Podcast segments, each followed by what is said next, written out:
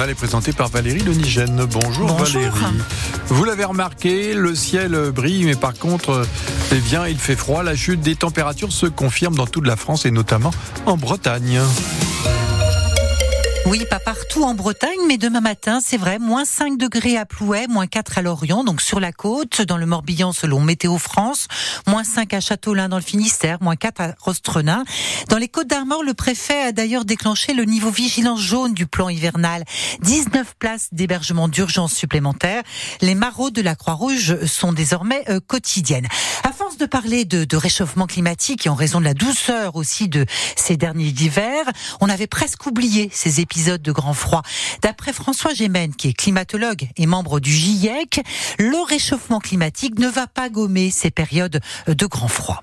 L'hiver de l'an dernier avait été particulièrement doux et donc c'est vrai que c'est un niveau de température auquel on n'était pas habitué, mais il n'y a rien de véritablement anormal à l'épisode que nous connaissons en ce moment. Simplement, il est certain qu'on va graduellement, tendanciellement, vers une hausse de la température moyenne, mais ça n'empêche pas certains épisodes, nous connaîtrons encore des températures plus froides, comme c'est le cas pour le moment. Et donc, véritablement, il faut bien euh, le dire, c'est qu'un épisode de froid comme celui que nous connaissons cette semaine n'invalide en rien le changement climatique. Simplement, ce sont des épisodes qui seront moins fréquents à l'avenir. L'expertise de François Gémen, climatologue et membre du GIEC.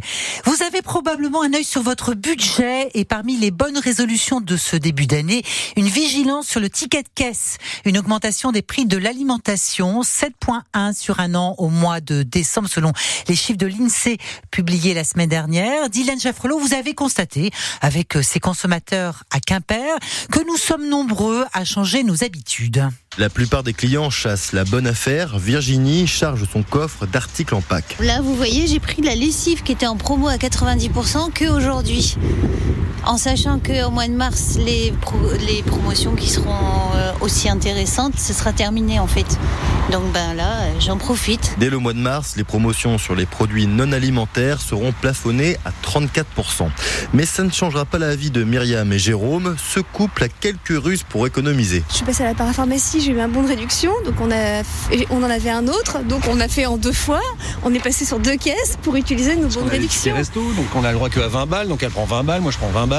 Donc on calcule en fait quand même. Ouais. Elisabeth change carrément ses habitudes. Là, ils avaient de la promotion sur l'Arwell de porc. J'en achète pas souvent, mais bon, 2 euros l'Arwell pour à peu près 3 ou 4 personnes, ça vaut le coup quand même. Puis d'autres consommateurs, comme Karine, préfèrent se tourner vers des enseignes plus discount. Je viens ici parce que c'est moins cher. Ouais, j'ai plus en fait dans le ni Carrefour ni, ni Géant. Ça m'intéresse plus. Selon l'INSEE, l'inflation alimentaire devrait descendre à 1,9% d'ici le mois de juin. En foot, euh, tirage au sort ce soir à 19h pour connaître les affiches des 16e de finale de la Coupe de France. Brest est qualifié après une victoire contre Angers samedi. En revanche, Guingamp et Lorient sont sortis. Lorient qui a été battu par Sochaux, qui évolue pourtant deux divisions en dessous. En avant, qui s'est incliné face à Rennes 2-0. Une défaite donc. Mais pas de regret du côté des supporters de Guingamp au coup de sifflet final. Un pas nouvel exploit, mais c'était un super match. Après, euh, je pense que la ambiance était présente. On a montré euh, qui était Guingamp ce soir. Et bravo à Rennes, mais franchement Guingamp dans l'envie c'était génial. On va laisser la part à Rennes. Guingamp a déjà gagné deux fois euh, contre Rennes. Tant pis, deux étoiles déjà de ramener. Faut leur laisser leur chance ce coup-ci. Qu'est-ce qu'il a manqué? Bah, La justesse technique et après euh, qu'est-ce qu'il a manqué d'autre euh... oh, Il a manqué d'action dans le match. Beaucoup d'action, ça a été très très très très calme. Il n'y a qu'à la fin ils se sont réveillés mais c'était trop tard. À un niveau d'écart je dirais. C'est comme ça. Premier en championnat, faut espérer. Mais sinon l'ambiance était belle, la fête était belle. Et ça fait du bien de revoir ça à Guingamp 5 ans après, la descente. C'est vrai, la fête était belle. Vous avez pu l'entendre sur France Bleu Brésil hier, des supporters au Guingampais au micro de Nicolas Blanza. Donc tirage au sort pour la suite, donc pour Brest et à 19h. Le tour du monde en solitaire en, maxi trimaran. Cinq des six concurrents ont atteint la latitude de, du Cap Finistère. Au dernier pointage, Charles Caudrelier mène la flotte, mais les écarts sont infimes. Hier, 50 000 spectateurs environ ont assisté au départ de l'Arkea Ultimate Challenge sur les, les côtes du, du Finistère. Les marins sont donc partis pour un défi sportif et physique hors norme, un défi euh, où Nicolas Blanza, la, la nourriture joue un, un rôle crucial.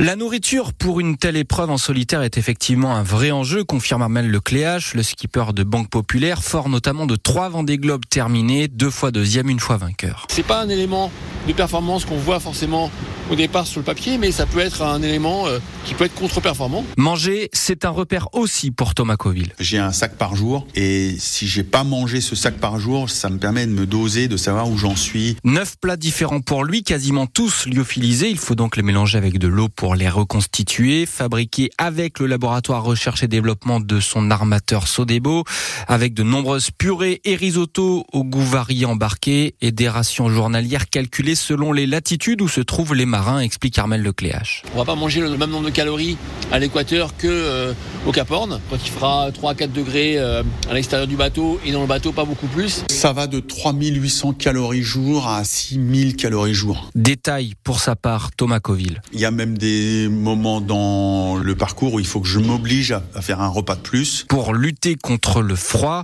l'enjeu pour les six marins est de toujours disposer de suffisamment d'énergie pour manœuvrer leur bateau et ne perdre ni en efficacité ni en lucidité. Le village départ à Brest a donc fermé ses portes hier à 17h. Après 10 jours d'animation, 150 000 visiteurs en, tout, donc un vrai succès. Le PC Cours s'ouvrira dès mercredi aux ateliers euh, des Capucins. Dans l'actualité internationale, sachez que pour la première fois depuis 50 ans, une fusée américaine va tenter de se poser sur la Lune. C'est la fusée Vulcan Centaur euh, du groupe privé ULA qui a donc décollé ce matin de, Cap Canaveral en, Floride. tentative d'atterrissage prévue le 23 février.